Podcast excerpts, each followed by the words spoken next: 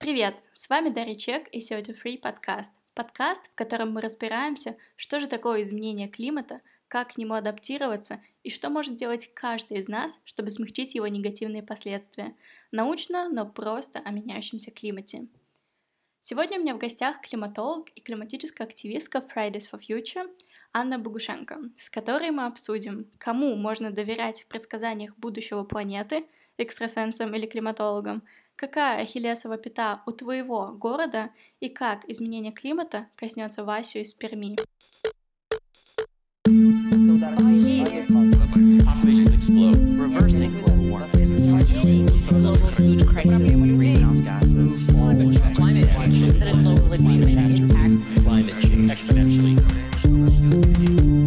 Привет, Аня.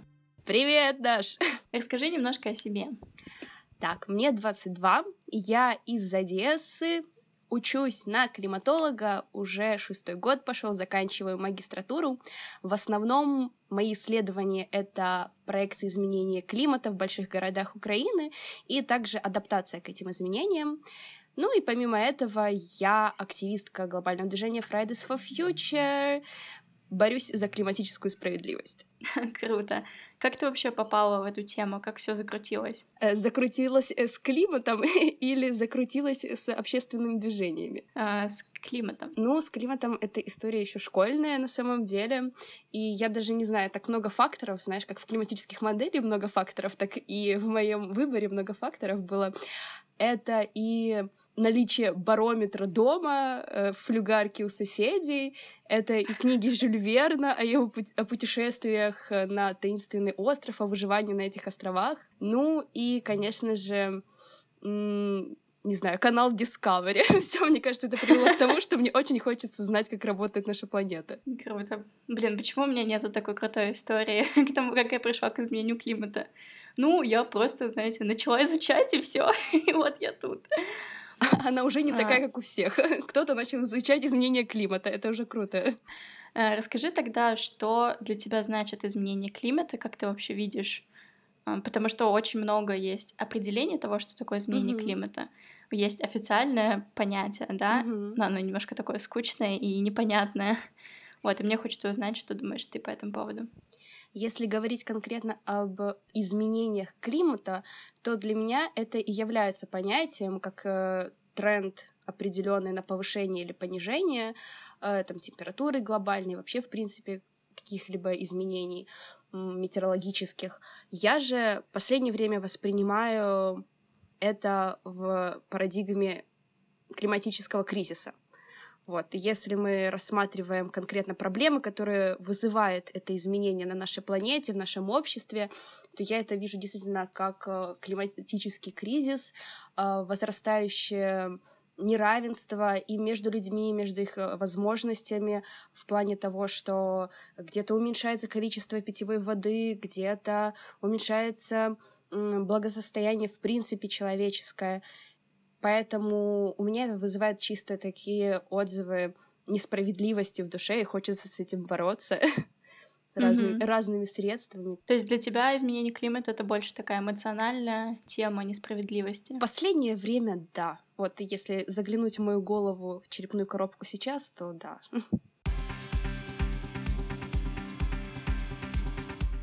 Слушай, ну давай перейдем тогда к основной части. Я сегодня хотела а, у тебя поспрашивать много вопросов по э, всяким терминам типа Ура! типа модели, сценарии, прогнозы. Я знаю, что ты в этом шаришь, поэтому э, первый вопрос это вообще как мы можем узнать будущее нашей планеты. Ну, кроме того, что сходить к гадалке, если вы в это верите, вы можете обратиться к ученым, хотя это редко делают у нас, но все же. В принципе, как ученые понимают, как в будущем изменится климат, для этого изначально они используют климатические модели. Что такое климатическая модель? Это, в принципе, математическое, такое скучно, занудное, э, алгоритмическое описание э, через биологические, химические, математические законы э, описание поведения атмосферы, океана, ледового, ледяного покрова и суши. Эм, но эта модель может и не показывать тебе будущее изменения. Для того, чтобы она показала будущее изменения, тебе нужно задать ей параметры. А что произойдет такого на нашей планете, что будет происходить, чтобы получить результат. Например, ты считаешь, что будет повышаться, скажем, концентрация парниковых газов в атмосфере, и ты задаешь этот параметр, такой сценарий повышения парниковых газов в эту модель, и она создает тебе вот это будущее предсказание. Но никто так э, из э, грамотных людей не называет это предсказанием или прогнозом. Это все называют проекциями. Очень много определений сразу, но я думаю, мы побольше разберемся с, с этим дальше. Вот, то есть у них есть а, физическая такая модель, да, компьютерная, угу. которую они могут Э, проигрывать. И, насколько я знаю, это занимает очень много времени. Да, например, чтобы столетие проиграть э, полностью, например, атмосферные изменения, нужно, по-моему, около двух недель. Ух. Вот, но для того, чтобы построить эту модель, нам нужно понимать, что будет, в принципе, происходить в будущем в нашем мире. То есть нам нужно какой-то сценарий, да, придумать? Да, да, все верно. И эти сценарии придумали, причем разные виды. Есть сценарии, которые зависят от там, социально-экономических факторов, а есть сценарии, которые зависят от факторов э, концентрации выбросов различных газов, аэрозолей, загрязняющих веществ в атмосферу. И это все вводят как э, такие вводные параметры в эту модель, что в итоге нам дает проекцию. То бишь, давайте в скобочках прогноз.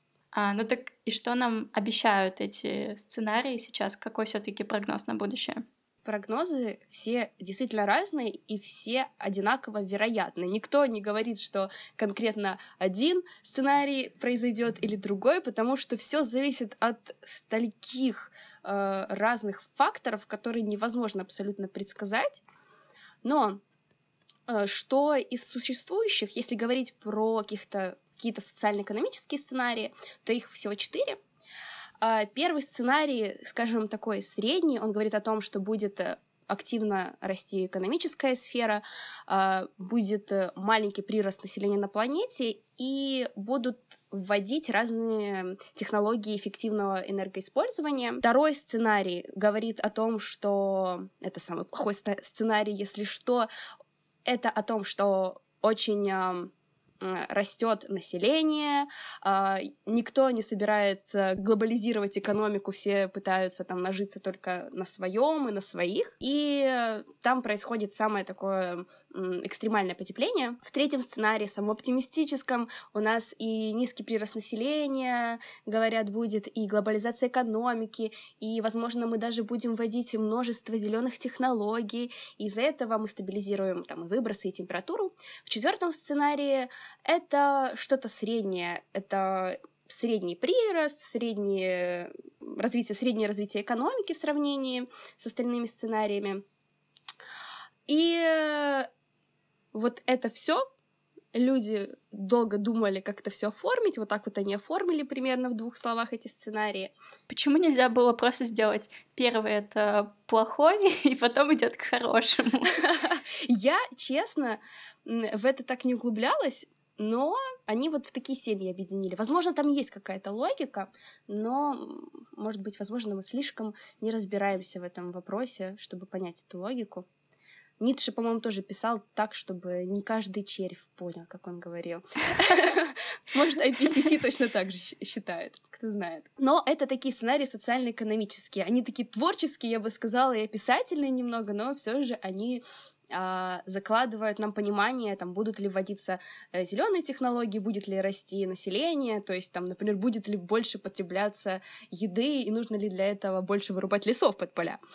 Поэтому чтобы было еще понятнее, также э, были разработаны сценарии выбросов парниковых газов, э, не только парниковых газов, но и загрязняющих веществ и аэрозолей, которые называются RCP.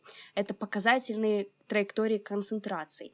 Их четыре, но там уже более логично.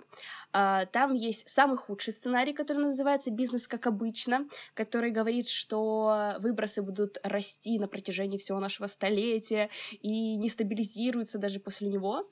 Потом есть э, сценарий RCP 6.0 и RCP 4.5, которые говорят, что выбросы будут расти, до конца столетия, но потом стабилизируется. Есть хороший сценарий, а, называется он RCP-3, а, это о росте и спаде. Это говорит о том, что где-то к 2050-му, скажем так, концентрация выбросов в атмосфере хоть и достигнет пика, но потом начнет стремительно падать, и у нас все будет хорошо. И вот эти вот э, сценарии, ученые, когда хотят узнать, что будет в будущем с нашим климатом, они их закладывают в модель, и после этого получают проекцию, ака прогноз изменения климата. А, окей, Ань, а скажи нам, какой все-таки сценарий более вероятен, то есть по какому сценарию мы сейчас продвигаемся? Угу. Э, смотри, как я и говорила раньше, никто, в принципе, официально не заявляет, какой сценарий более похож на правду.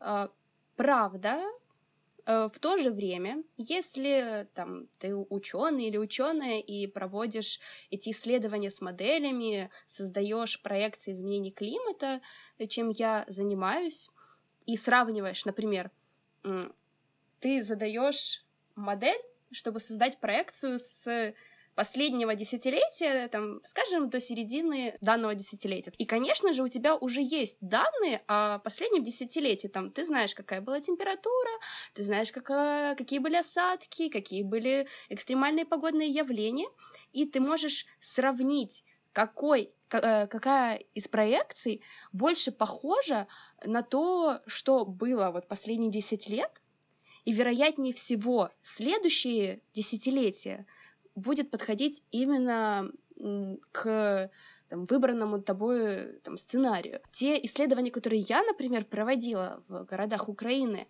то большинство подходит э, предпосылок для того самого худшего сценария RCP-8.5, который называется «Бизнес как обычно», «Бизнес as usual», что действительно очень не радует, но э, в этом году я попробую другие модели изменения климата, Возможно, э, те просто учитывают больше параметров, они более точные. Возможно, они покажут другой результат. Но пока что mm-hmm. вот. Держи нас в курсе. я буду. Если это будет что-то очень плохое, то, наверное, я не буду говорить. да, потому что у нас изменение климата без паники все-таки. Все-таки да. Окей, то есть они создают эти сценарии, и потом делают проекции. Так что, собственно, вообще можно делать с этими проекциями потом? С этими проекциями можно делать кучу полезных вещей. Например, заложить в Э, бизнес-стратегию страховой компании или же заложить в стратегию развития своего города.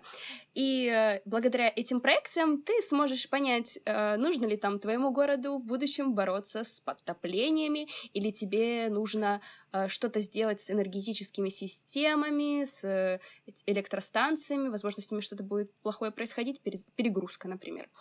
И ты будешь готов к этому всему, и в будущем не потерпишь кучи убытков денежных, психологических, эмоциональных и так далее. Угу. То есть я правильно понимаю, что мы можем посмотреть, какой у нас есть прогноз на будущее, какой есть... Не говори а, прогноз. Проекция.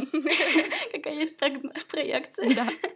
И, а, например, мы хотим желаемая наша проекция — это позитивная, да, самая лучшая.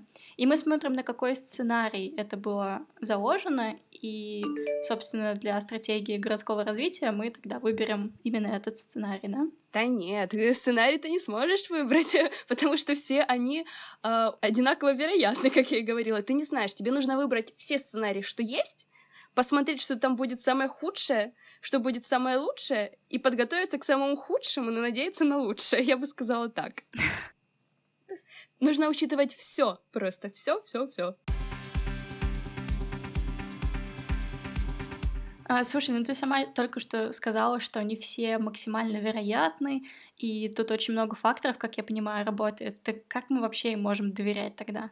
Вот это один из контраргументов климатических изменений, которые используют э, очень многие неприятные люди. Как можно... Вопрос в том, как можно тогда не доверять э, ученым, которые вывели базовые фундаментальные законы физики, математики, химии. Все модели основаны именно на таких законах. То есть, например, все мы знаем, что Солнце встает на востоке, а садится на западе. И этого не изменить. подобные законы используются и в построении модели. Кроме того, они э, валидируются и проверяются множество раз, чтобы понять, что модель действительно может показать э, правильные результаты в будущем, ее проверяют на прошлом времени, задают параметры и показывают, отображает ли она те же там погодные условия, что и были сняты по сути и что были э, зафиксированы в то время. Если показывает, то почему она может ошибиться в будущем? А, ну смотри, какие есть тогда прогнозы, я все-таки буду использовать такое общее, общеизвестное слово mm-hmm. для всех, а, для разных стран. В какой стране, проще выражаясь, лучше всего будет жить в будущем? Ну, по открытым данным медийным, которые можно легко загуглить и проверить, э, самая комфортная жизнь ожидает жителей и граждан Норвегии, Новой Зеландии и Швеции. Очень неплохо, э, комфортно, как пишут, будет жить и в наших странах, Россия, например, Украина. Хотя я не очень понимаю слово, э, слово комфортно в ситуации климатических изменений, но все же. Ну смотри, если ты выходишь на улицу и тебе нужен зонтик, и он не отрывается в первую минуту, то это уже комфорт. Да, слушай, так согласна, действительно. Я не подумала об этом. В принципе, я думаю, тут говорится о конкретно природных каких-то твоих ощущениях. То есть ты выходишь на улицу, действительно, как ты сказала, ты чувствуешь себя более-менее приятно. Например, ты там не падаешь сразу в обморок, у тебя нет обморожения или солнечного удара, то все не так уж и плохо. Но это ждет не все страны. Это ждет э, те страны, которые больше всего вложились в загрязнение нашей природы э, и в выбросы. А вот те несчастные страны, которые очень мало сделали для этого, у них не развита экономика, вот им будет плоховато. Это, например, Чад или Бурунди. Вот им будет не очень хорошо. Да, я слышала, что изменение климата как раз-таки ударит по странам Африки, например, и Азии. Конечно, э, я думаю, все догадываются, что климатические изменения это о чем-то ну, аномальном и ненормальном.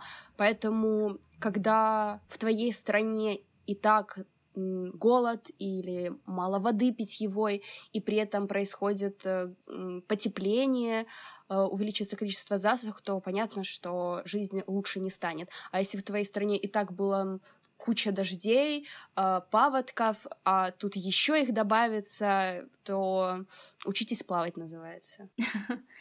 Ну, слушай, я все равно немножко не согласна с этими рейтингами, когда они ставят вообще какие-то страны в область комфортно жить, да, потому что все равно будет и уже увеличивается интенсивность там того же дождя, да, осадков, и есть страны, ну, не знаю, даже та же самая Россия, не вся инфраструктура готова к таким изменениям. Это определенно да, в этом мы похожи, я думаю. Слушай, ну уже происходит много всего интересного в нашем мире. У меня есть статистика по тому, как меняется количество стихийных бедствий по всему миру, mm-hmm. и, естественно, я имею в виду именно стихийные бедствия, которые связаны с погодными явлениями. Ну, например, То есть это не землетрясения, mm-hmm. а, например, засуха, тепловые волны, а, просто какие-то экстремальные температуры, наводнения, а, пожары, обвалы и так далее. И если мы посмотрим на статистику последних, ну, я не знаю, 60-70 лет, а, то мы можем увидеть, что, в принципе, количество этих стихийных бедствий, оно постоянно увеличивается. Вот, то есть, ну, я не знаю, даже в этом году там было побито просто громадное количество рекордов по всяким таким неадекватным явлениям, там, начиная с тепловых волн в Европе, а, заканчивая какими-то там локальными наводнениями, пожарами и вот это все.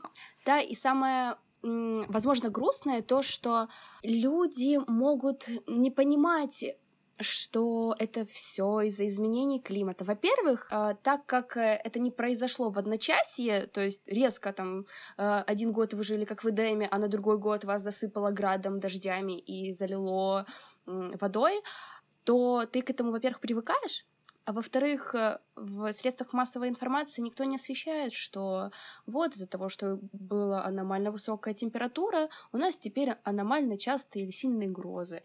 Из-за того, что у нас поднялся уровень океана, э, теперь наш остров там затопило. Э, люди бы да, или то, что понимали. у нас больше смертей в год из-за того, что там из-за экстремальной температуры. Конечно. А еще знаешь, что я заметила? Я заметила, что в европейских СМИ, во всяком случае, они публикуют а, информацию о той же тепловой волне mm-hmm. и ставят фотографию человека, купающегося в фонтане. Oh. И такое, знаешь, типа нейтральная Да. фотография, которая не вызывает у тебя эмоционально вообще ничего. И ты такой, а, ну ок. Но это Идем дальше. проблема. Э, СМИ не захотят э, ставить то, из-за чего люди будут нервничать, не захотят больше читать их, смотреть или почувствуют виноватыми себя в чем-то. Ну так вот, стихийные бедствия увеличиваются, но давай мы тоже, мы не хотим, чтобы люди выключили сейчас подкаст и такие, ой, все, я пошел паниковать. Э, Я хотела еще сказать, что да, стихийные бедствия, их количество может увеличиваться, но количество смертей, оно уменьшается. То есть мы в любом случае, мы умеем адаптироваться к этим стихийным бедствиям, то есть даже а, ну вот я знаю по практике Филиппин, например, ну да, у них случаются тайфуны, но для них это тоже какое-то нормальное явление, и не знают, что им нужно делать. Мгм. Вот, поэтому смертей становится меньше, но это не значит, что нам нужно закрывать глаза на это. Э, Это действительно так, но э, если у вас что-то подобное случалось и достаточно часто, это там островные какие-то государства, то понятно, что они больше к этому готовы. А если, например, э, ты живешь в Сахаре, а тут начала засыпать все снегом, и ты обычно к этому не готовишься и не знаешь, что делать, тут уже как-то не очень подготовка. Ну да, такой один день выходишь на улицу, а там у тебя наводнение и полгорода нету. Да. Кстати говоря, об уровне моря тоже давай расскажем немножко, поделимся статистикой.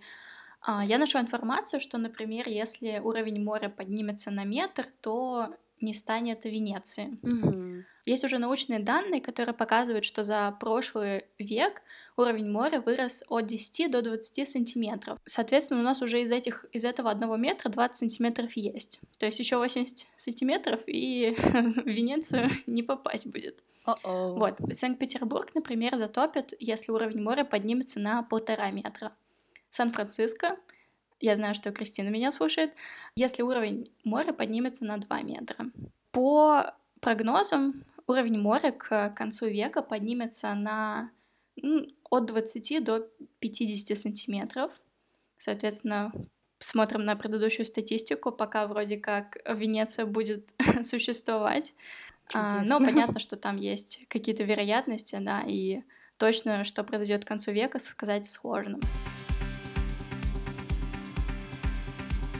Слушай, давай еще поясним, из-за чего вообще уровень моря растет. Как это связано с изменением климата?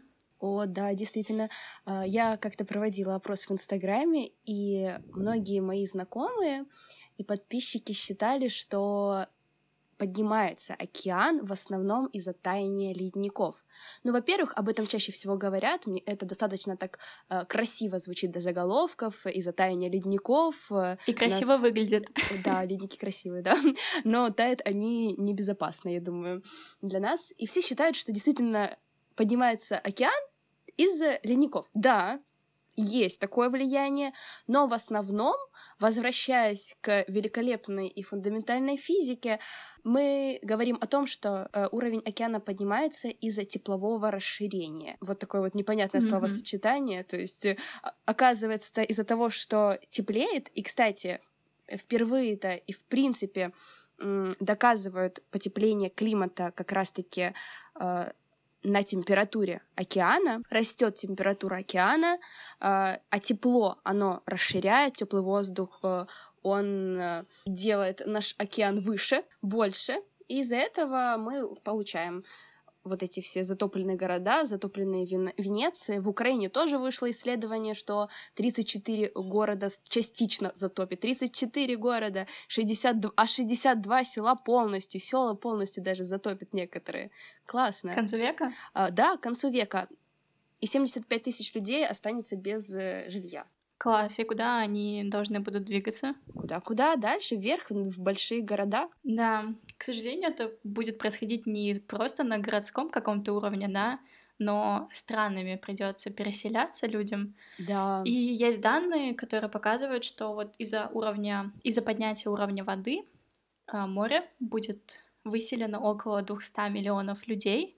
Есть еще цифра от World Bank репорта. Мгм. Они там написали, что их 143 миллиона, но цифра не намного меньше. Да, и появятся, собственно, климатические беженцы. Действительно, нераскрытая проблема, на самом деле мало кто о ней говорит, но проблема Поэтому я позвала опасная. тебя к себе в подкаст, чтобы ты о ней поговорила. Можем поплакать о ней даже, мне кажется. Но не будем.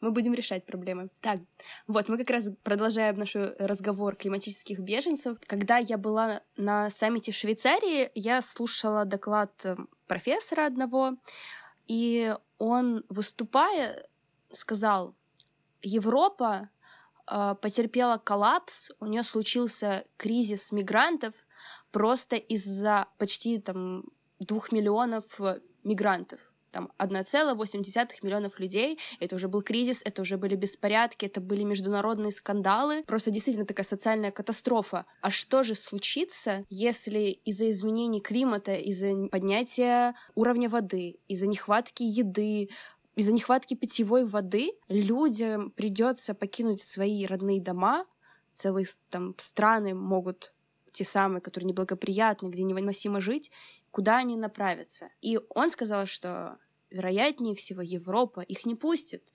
они закроют границы, потому что Да, они мы уже знаем, захотят. как Европа закрывает Да. границы. И э, куд- где все они останутся? И привет всем людям, которые в наших странах э, говорят, что их изменение климата не коснется. Будьте готовы к тому, что эти переселенцы, они останутся у нас, в наших странах. Им больше некуда будет идти. И мне интересно, неужели мы более э, подготовлены к такому, чем Европа? А, Есть и позитивные новости про климатических беженцев. Все-таки, если мы будем что-то делать, то, возможно, эту цифру можно будет уменьшить на 80%, то бишь где-то беженцев будет около 40 миллионов к концу века. Наверное, это что-то делать включает выполнение договора по Парижскому соглашению. Я Мгм. надеюсь. Хотя и оно требует, это соглашение, доработки, потому что договорившись на полтора-два градуса э, создать э, точнее, задать условия выполнения, которые приведут к повышению температуры на 3 и 2 градуса, было странно и нелогично. Неужели... Или они думали, что не заметят, или они просто пытались уже хоть что-то сделать. А, то есть официальное соглашение у них на, на поддержание температуры в пределах Да. 2 градусов, но те инструменты, которые они выдают странам, они, они не соответствуют этому режиму. Конечно. Круто. Ну, потому что у них э, заданы, например, м, не превышать по Киотскому протоколу выбросы в районе 1990 года, а в многих странах, там, например, у нас перестройка случилась в странах э, бывшего Советского Союза, а где-то э, кризис произошел, и производство, в принципе, стало не таким уже выбросозатратным. То есть, по логике, мы можем, наоборот, их наращивать и будем еще в рамках соглашения. Окей, с уровня странного, с уровня стран двигаемся на уровень городской. А, Очень часто я получала комментарии, что, мол, я Вася из Перми, и изменение климата меня не коснется. Привет, Вася! Привет, Вася! Сегодня мы тебе расскажем, почему даже в Перми изменение климата тебя коснется. О, да. Опять же, возвращаясь к тому, как мы уже с тобой обсуждали, почему называют э, уровень жизни при изменении климата комфортным даже в наших странах, ведь э, из-за них может очень много разного плохого и неприятного происходить. Ведь наши города э, это не просто какие-то зеленые поля, э, где все покрыто травой, где много водички, где ты можешь отдыхать и ездишь на велосипедах. В основном не так. В основном это бетонные джунгли, покрытые черной мазутой, которые притягивают к себе солнечные лучи и нагреваются. Из-за этого понятно, что в городе становится жарче, и плюс много людей, много народу, мало кислороду, много машин, выбросов, и это все плюс климатические изменения уже некомфортно, вообще некомфортно. Мне не нравится, честно. Вот. Ну, понятно же, никто не объясняет это так, э, ой, мне не нравится, стало слишком жарко, или мне не нравится, меньше деревьев стало. Разрабатываются разные методики по оценке уязвимости городов к будущим изменениям климата. У нас в Украине была разработана одна методика, которая подходит, в принципе, многим городам, и она включает э, в себя э, семь болевых точек города, где можно поджидать неприятности, к чему стоит готовиться. Например, э, первый индикатор уязвимости города — это уязвимость к тепловому стрессу. Ну, тут очень просто поднимается температура планеты, поднимается температура города, э, из-за чего там очень часто может происходить засуха или тепловая волна. Тепловая волна — это метеорологическое явление опасное, когда э, несколько дней температура превышает там, максимальные температуры по, вообще по норме, которая была раньше. Вот. И, э, понятно же, это все э, везет за собой кучу проблем со здоровьем, э, кучу проблем с растениями, кучу проблем с ледниками, если вы живете возле ледников и так далее. А вторая проблема это подтопление. Если вы живете возле водного объекта какого-нибудь крупного реки, моря, озера, то из-за там, увеличивающегося количества осадков эта река или озеро там может чаще выходить из берегов. Или еще лучше, если у вас очень жадные э, правительства, там строители, управители и разрешают строить э, многоэтажки и дома прям на склонах берегов, то я не знаю, что у вас там с классовой ненавистью к людям, но э, немного черного юмора, возможно, вы будете радоваться из-за того, что эти дома будут сползать наконец-то, э, что их построили, и они сползут. Вероятно. Но к этому тоже людям нужно готовиться. Если вам жалко все-таки эти постройки, то вы должны об этом знать, что об этом тоже стоит думать. Плюс, если у вас старые канализации, как у меня в городе, и которые не выдерживают сильные ливни, и по городу лучше всего становится передвигаться на байдарках, а не на машинах, то об этом тоже стоит подумать и об, обновить их, если по проекциям изменениям климата там у вас в Перми говорят, что будет больше дождей. Привет Санкт-Петербургу. Я недавно оттуда вернулась и до сих пор сушу кроссовки. Вау! Кто-то не доработал этот индикатор, видимо. Так, после этого с чем, что точнее, на что влияет очень сильно там температура и осадки. Солнышко и осадки чему нужно? Растениям. А растения и нам нужны для того, чтобы дышать там кислородом и для того, чтобы укрываться в тенечке их. Поэтому третий индикатор уязвимости городов — это уязвимость зеленых насаждений. Тут говорится, кстати, не только о том, что, например, из-за если будут сильные осадки, то растения погибнут. Если не будет осадков, растения погибнут. А если будет высокая температура, растения погибнут. И наоборот. Тут еще о том, что из-за повышения, например, температуры могут э, появляться инвазивные, то есть э, непривычные для данной местности виды разных насекомых, разной гадости, мерзости, которые может уничтожать эти растения.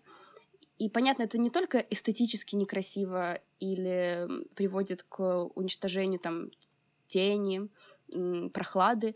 Это также и стоит денег, потому что потом восстанавливать эти деревья тоже может влететь в копеечку. Ну и плюс это урожаи зеленые насаждения, ну, у вас огород, возможно, в городе есть.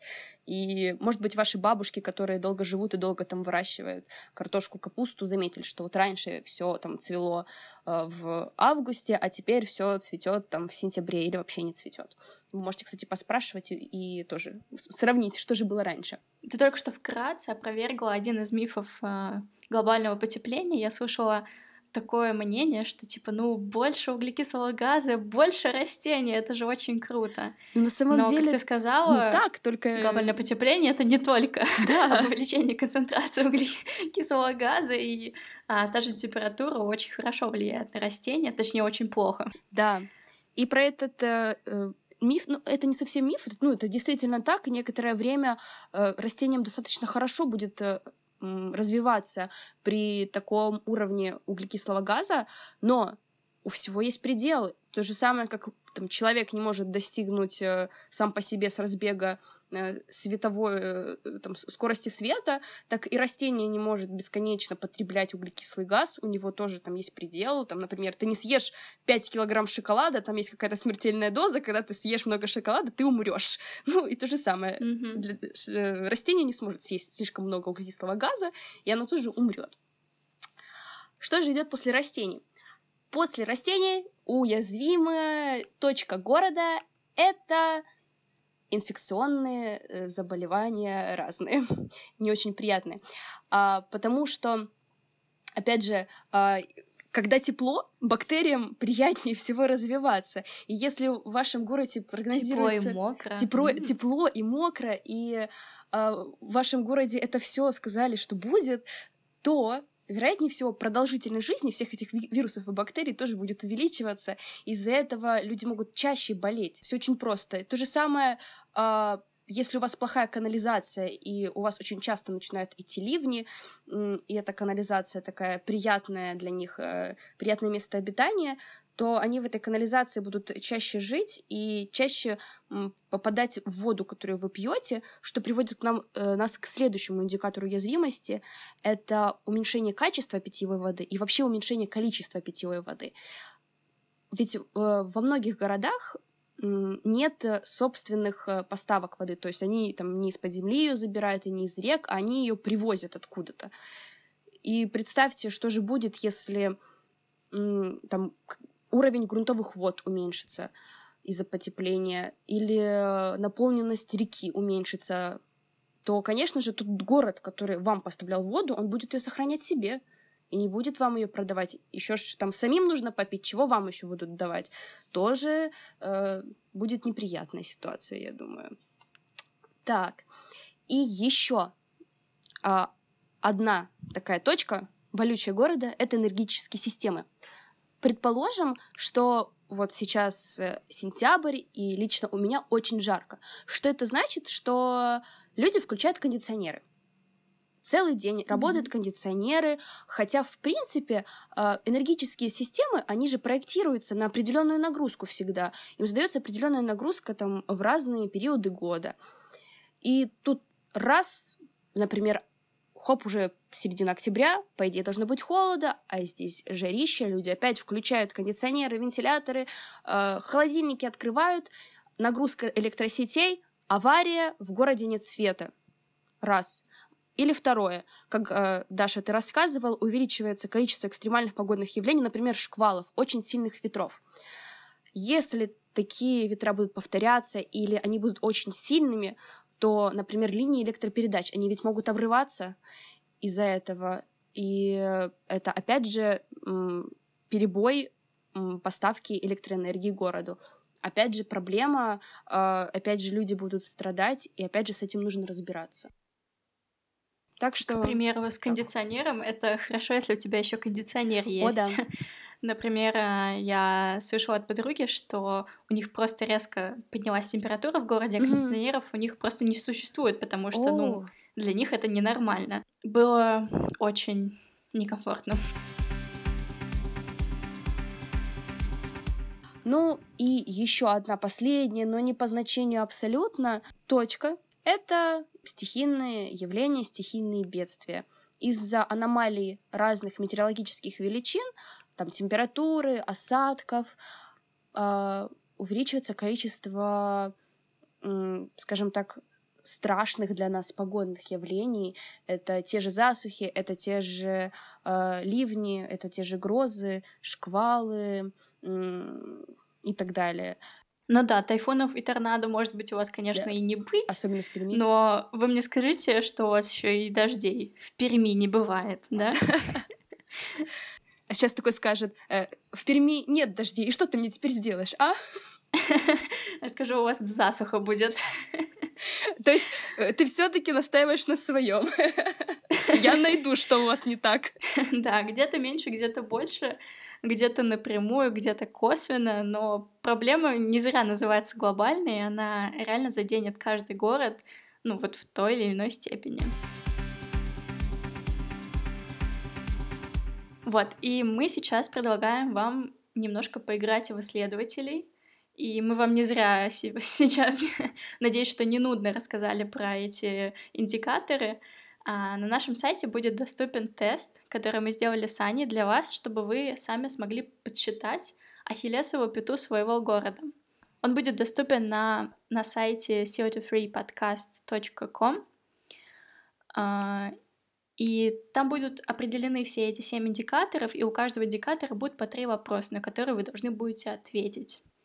Вот, обязательно поделитесь в Инстаграме или в других соцсетях своим результатом, отметьте нас, и мы посмотрим, что с этим можно будет делать. Я что-то похожее спрашивала в более простом виде у ребят со своего города. И это действительно очень увлекает. Много информации, друзья, не поленитесь. Ее, правда, можно найти в Гугле. Там, в каких-то статистических сборниках, э, в новостях. И, в принципе, так э, навскидку оценить многие факторы. Это будет очень интересно. Почувствуйте действительно себя немного учеными климатологами. И поймете, возможно, стоит вам оставаться в этом городе или переехать, может, куда-нибудь. Да, вам не обязательно нужно знать все, все, что происходит в мире, достаточно просто ориентироваться в своем локальном комьюнити, понимать, что вообще происходит в городе, и как вы в зоне своей специальности или в зоне своих интересов можете на это повлиять. Потому что, скорее всего, вы придете к выводу к тому, что все абсолютно зоны развития вашего города будут задействованы, и нужны будут люди, нужны будут специалисты, эксперты, которые не закрывают глаза на изменение климата или не думают, что это вообще все миф и ничего не происходит.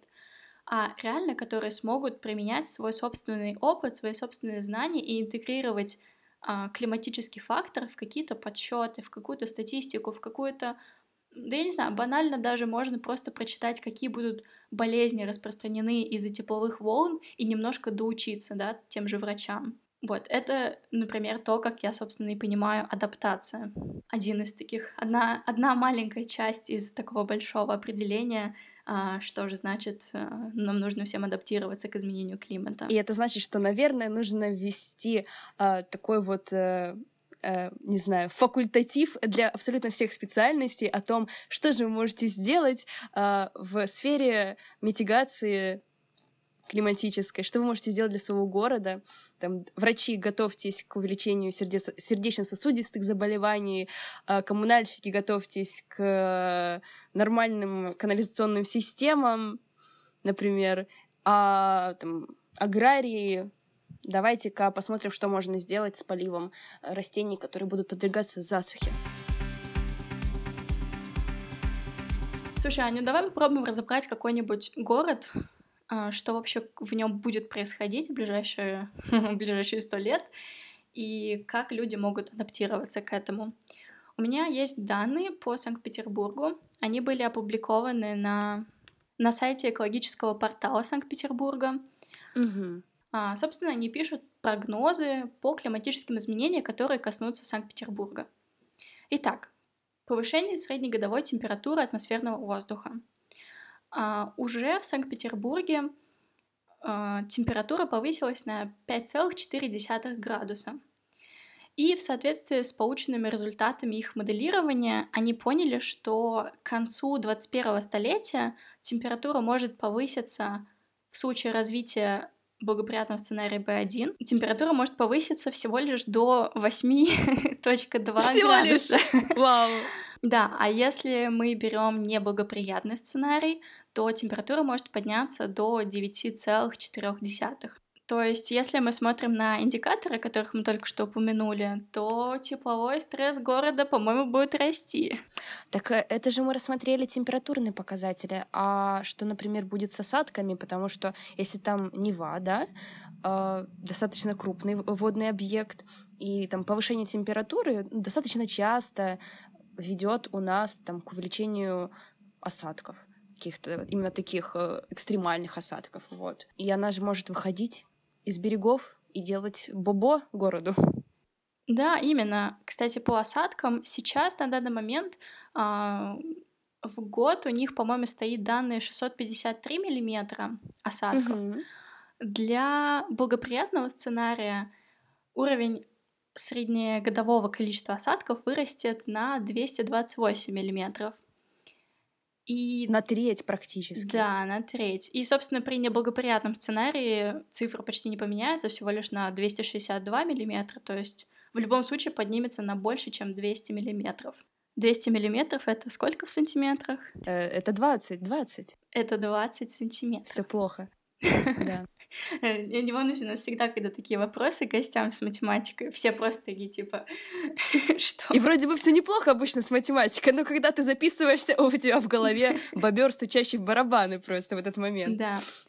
При этом не, не просто увеличивается их количество, но увеличивается их интенсивность. К концу века прогнозируется увеличение интенсивности аж до 20%. То есть все эти 20 mm-hmm. сантиметров, которые будут выпадать сверх, они будут Это не будет какой-то очень... моросящий дождик, да, приятный там цветочком да. и травке.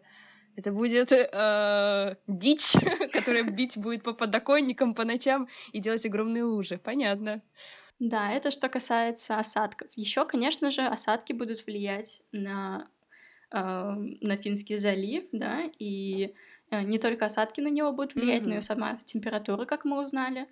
И повышение уровня Балтийского моря можно ожидать. Скорее всего, у них написано, что к концу 21 столетия а, уровень моря поднимется на 40 сантиметров. А в случае неблагоприятного сценария может цифра увеличиться аж до, до 1 метра. Ой-ой.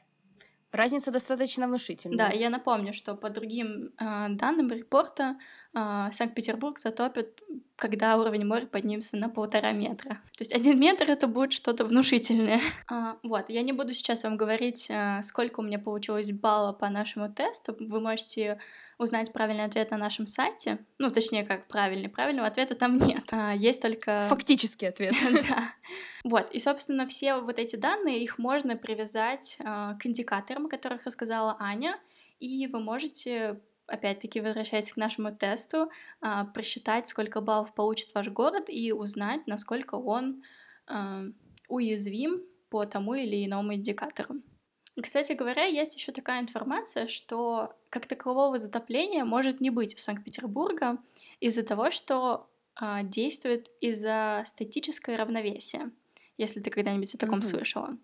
Это очень крутая штука, которой очень хвалятся финны, что, мол, уровень моря не так важен э, для стран Скандинавии, потому что на поверхности Земли до этого ну, я не знаю, в несколько тысяч лет назад лежали большие ледники, большой ледник, и когда такая просто массовая глыба на тебе лежит, то Земля, конечно же, подогнулась под его тя тяжестью. Когда лед стал уходить, кора начала восстанавливать свой прежний уровень и подниматься. Соответственно, сейчас э, вот в странах Норвегии, Финляндии и частично в России уровень я не знаю, уровень Земли, он поднимается. Соответственно, будет не так заметно, не так заметен уровень моря. Прикольно, напоминает эти анти- антистрессовые игрушки, сквоши или сквиши их называют, когда ты нажимаешь на нее, а она потом возвращается в свое положение, ты наблюдаешь и радуешься. И здесь, наверное, то же самое. Была сжата земля, и ты думаешь, блин, меня затопит, а потом наблюдаешь, как она разжимается, и радуешься, что тебя не затопит. Да-да-да, именно так.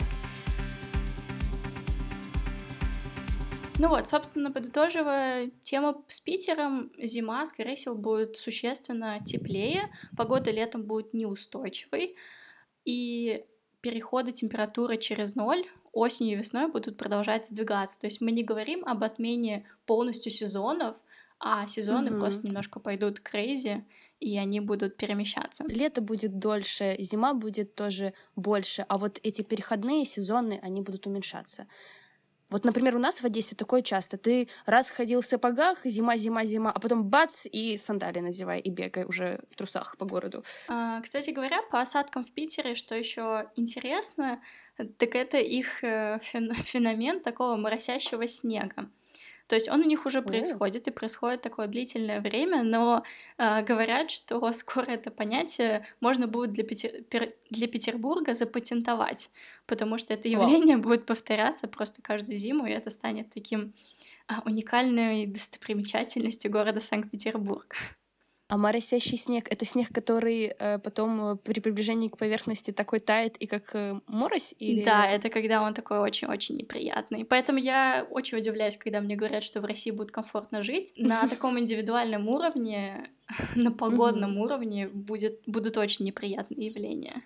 Ну, опять же, да, видимо, все познается в сравнении. Нам кажется, что, ой, ужас, кошмар. Люди, которые приедут с более там засушливых регионов, регионов или более влажных, они подумают, боже мой, какое райское наслаждение здесь жить, почему вы жалуетесь вообще? Да, ну и человек ко всему привыкает, и даже понятно, что у меня есть вот свои, а, что мне нравится, а что не нравится, а, но в целом ко всему можно привыкнуть. И к темноте в Финляндии, больная тема, и к моросящему снегу в Санкт-Петербурге.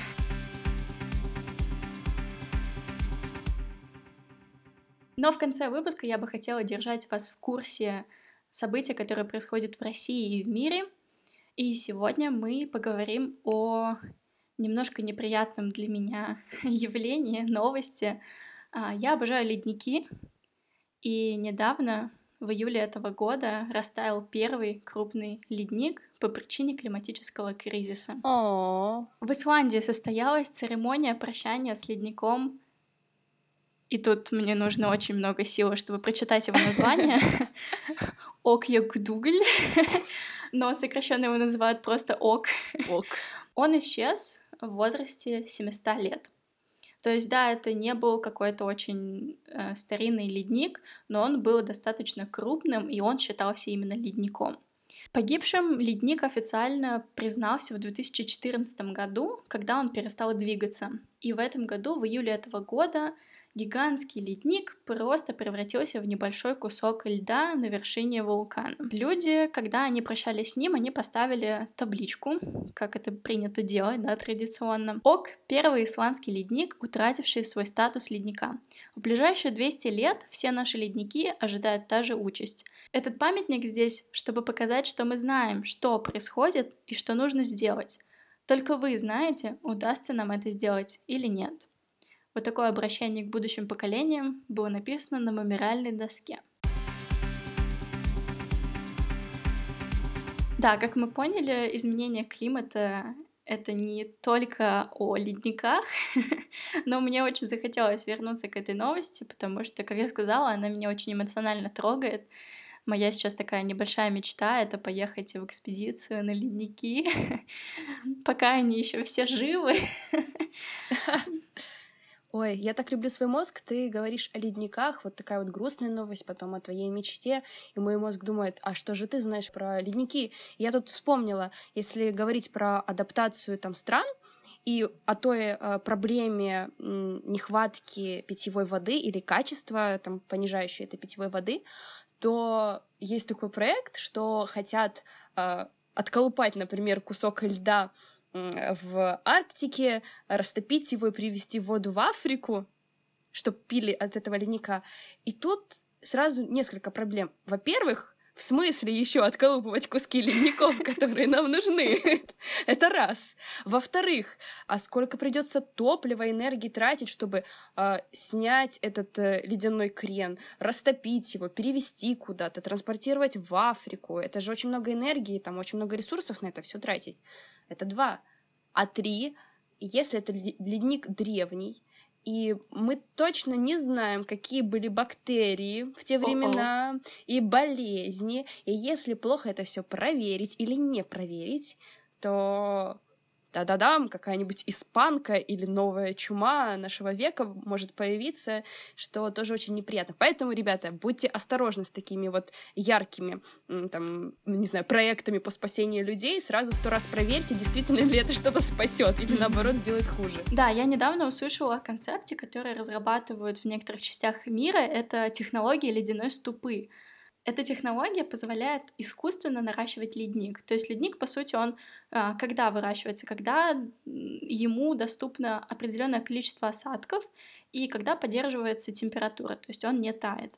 И вот это знание, оно позволяет нам, собственно, разрабатывать такие вообще концепты крутые, а, которые реально помогут нам сделать свой собственный ледник. А что они собираются? Искусственно вызывать дождь и поддерживать искусственную температуру? Да, то есть именно в таких прохладных местах они собираются установить а, трубы, ага. которые под напором будут поставлять воду, а, и из-за того, что она будет под напором, она будет выливаться вот таким дождем, да, как на газонах угу. поливают. Вот, и со временем будет образоваться там лед. Понятно, что, скорее всего, это не будет прям там ледник, ледник, ледник огромедный, да, но это будет, а, будет способ сохранить питьевую воду в одном месте, и когда а, и когда она понадобится, собственно, можно будет прийти и отколоть часть ледника и выпить эту воду. Но тоже, знаешь, э, просто если с позиции какого ну, какой-то критики смотреть на эту ситуацию, то если этот ледник будут делать в местах, где таких ледников не было, то, понятно, там изменится отражающая способность поверхности Земли, альбедо. Это тоже отклик климатический может поменяться. Ну, изменится ну, а, подстилающая поверхность, погода начинай. изменится. Ну, люди стараются. Ну, все прекрасно, но всегда нужно рассматривать с разных сторон все ситуации. Давайте постараемся еще не к плану э, э, Б, С, Д, Е идти, а попробуем еще план А э, уменьшить выбросы, посадить деревья, вести энергоэффективность. В то же время я видела такое выражение, которое характеризует человечество на данный момент, что его сравнивает с лягушкой, которую варят в кипятке. Э, идея в том, что если ты лягушку сразу кинешь в кипяток, она поймет, что она сейчас умрет и выпрыгнет оттуда. Но если ты э, живую лягушку э, положишь э, в холодную водичку, будешь ее постепенно нагревать, она будет адаптироваться к этой температуре постоянно, не понимая, что она идет к гибели, пока не погибнет. Да, именно поэтому к меняющемуся климату нужно именно приспосабливаться, а не бороться и как-то противиться. Эм, единственное, что нам нужно делать, это просто с умом подходить к жизни в новых условиях. Это действительно. Нужно подходить с умом и заботиться обо всех, я бы сказала, потому что мне кажется, что уровень благосостояния нашей планеты и вообще, в принципе, твоей жизни зависит от благосостояния всех жителей на планете, потому что все настолько взаимосвязано, климатическая система взаимосвязана, все планеты, люди взаимосвязаны, все, что с ними происходит, и на каждого это будет влиять. Ну что, Аня, у меня осталось для тебя последних три вопроса. Uh-oh. А, можешь поделиться своей любимой эко-привычкой? Расскажи нам, как она спасает мир и почему она твоя любимая. Если думать про эко-привычки, я не знаю, у меня такое, вот, не знаю, сложилось э, мнение о них то, что я не считаю, что в глобальном плане э, я что-то прям изменю, но для меня это дисциплина самовоспитания. И плюс это наращивание какой-то активной массы людей, которые будут э, также заботиться о нашей планете. Но все же любимая экопривычка есть. Это отказ от мяса для меня. Э, для интереса, ребята, советую почитать последний специальный доклад IPCC о землепользовании, в котором указана часть э, парниковых газов, которые уходят на животноводство, на, в принципе, там, обеспечение этого животноводства.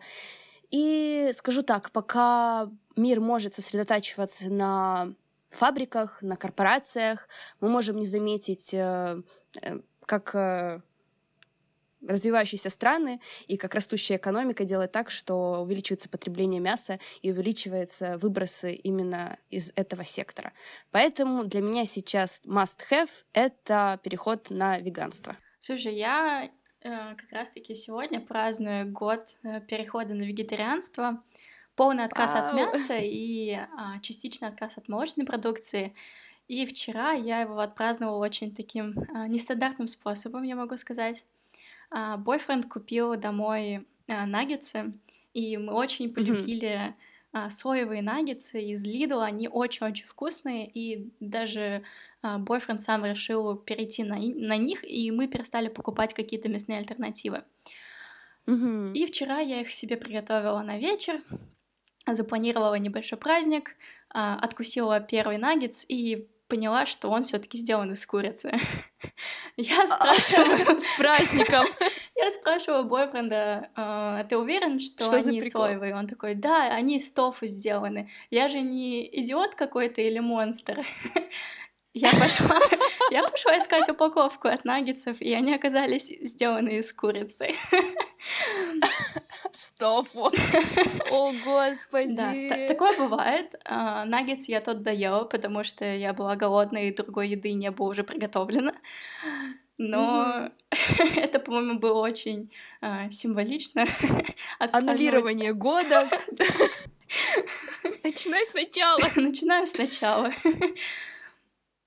Да, ну и просто хотела показать, что до абсурда я ситуацию не довожу, и если, если вдруг мне бойфренд покупает что-то куриное, то э, я нормально к этому отношусь, но доедать упаковку он будет сам. Аня, поделись своей любимой книгой по экологии. Книга по экологии. Или, может быть, по климатологии. Да. Или по климатологии. Хм, я думаю, э, то, что действительно, возможно, как-то поменяло мое понимание изменения климата, это капитализм против климата меняется все. Вот эта книга действительно меня вдохновила, возможно, углубиться э, больше в изучение э, социально-экономических факторов, особенно экономических факторов э, влияния на изменение климата. И э, из-за этого, возможно, я и начала там проходить даже онлайн-курс по причине и природе отрицания науки изменения климата. Это очень помогает э, в ваших и интернет-баталиях, и, в принципе, в э, уверенности в своих словах, и в своих принципах, с которыми вы живете. Потому что все мы знаем очень часто, мы можем сомневаться в себе, а могу ли я что-то сделать, а вообще э, там умные ли я вещи делаю, правильные ли я вещи делаю.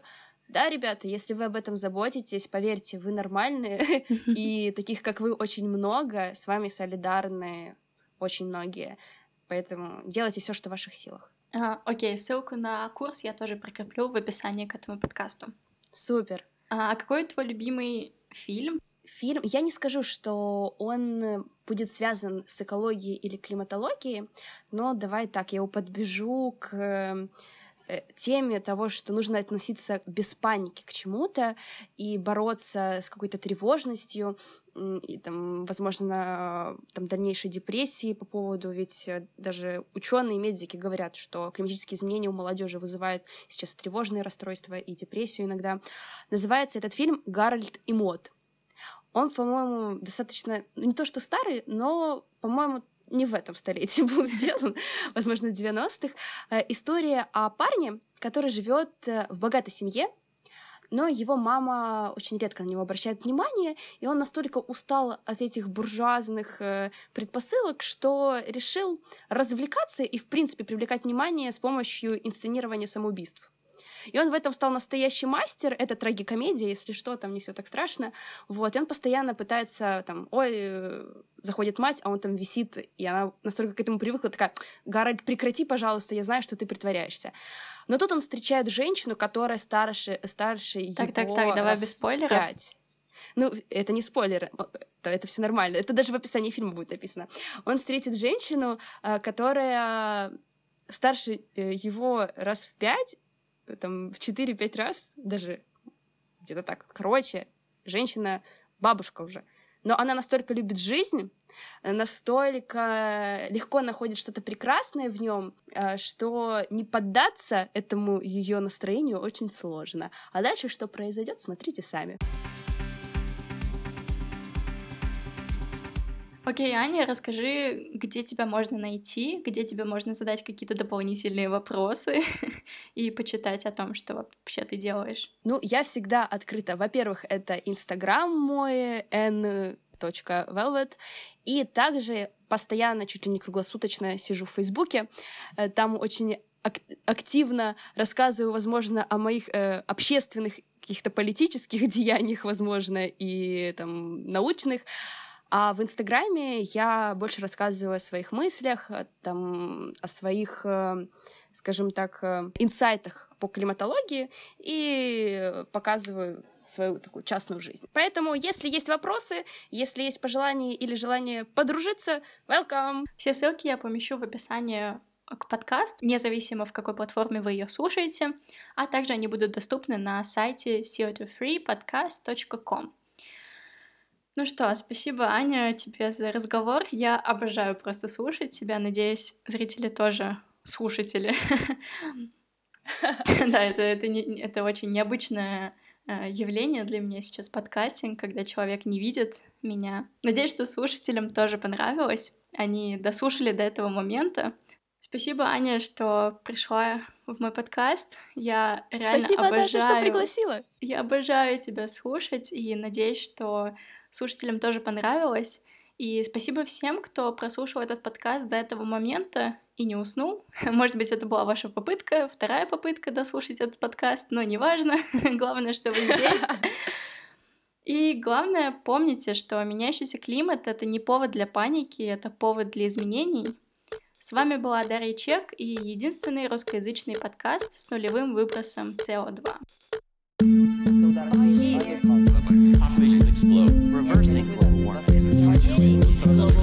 crisis, greenhouse gases, climate change, and global environment.